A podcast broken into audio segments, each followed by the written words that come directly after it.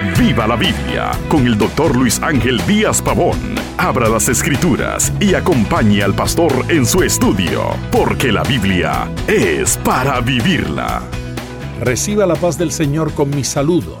En el capítulo 1 del libro del profeta Jonás vimos la lección de la paciencia de Dios. Hoy en el capítulo 2 miraremos la lección del perdón de Dios. Jonás fue ante todo castigado por la mano amorosa de Dios.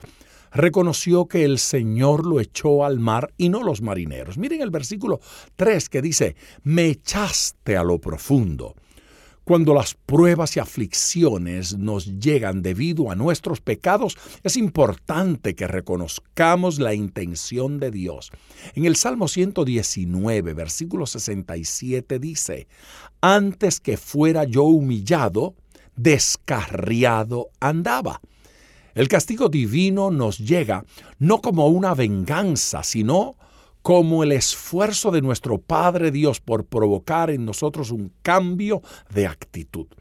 Jonás reconoció que él huía de la presencia de Dios. Las consecuencias de su desobediencia lo llevaron al lugar de convicción, confesión y arrepentimiento perdió el disfrute de la presencia de Dios. Jonás creyó en las mentiras del diablo. Eso se ve reflejado en el versículo 8.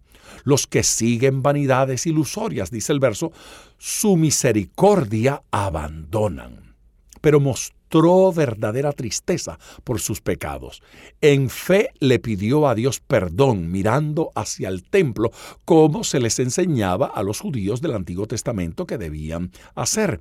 Y esto lo hizo con fe desechado soy delante de tus ojos, mas aún veré tu santo templo.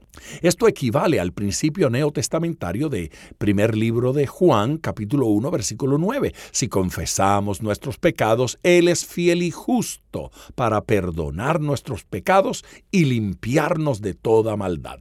Dios limpió a Jonás y le dio otra oportunidad.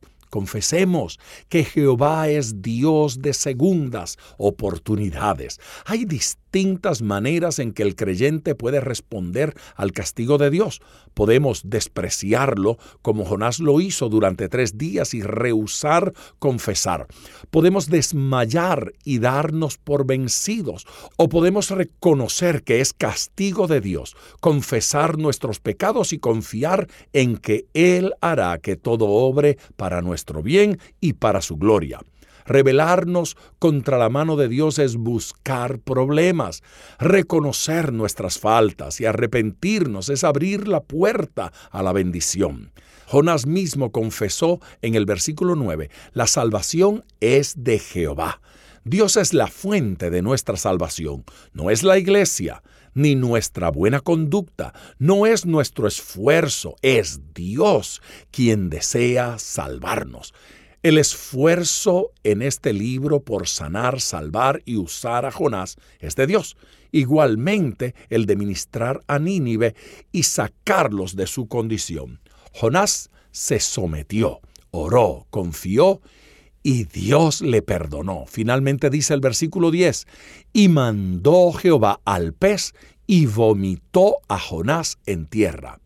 Nada podía hacer Jonás para salir de aquel gran pez, pero sabía quién tenía el poder de sacarlo. Jonás sabía quién era el Señor de aquel gran pez. Acudió a él y vio su misericordia. La bendición del perdón es privilegio de todo aquel que lo acepte. En nuestro próximo encuentro tendremos la lección del poder de Dios. Mientras tanto, ponga todo su corazón al estudiar las escrituras porque la Biblia es para vivirla. Acompañe regularmente al Dr. Díaz Pavón en su estudio personal de la Biblia. La experiencia de décadas de ministerio de la palabra son vertidas en cada jornada. Usted puede adquirir copias de esta enseñanza visitando nuestra página web www.diazpavón.com. Esté atento, participe en nuestro próximo estudio y viva la Biblia.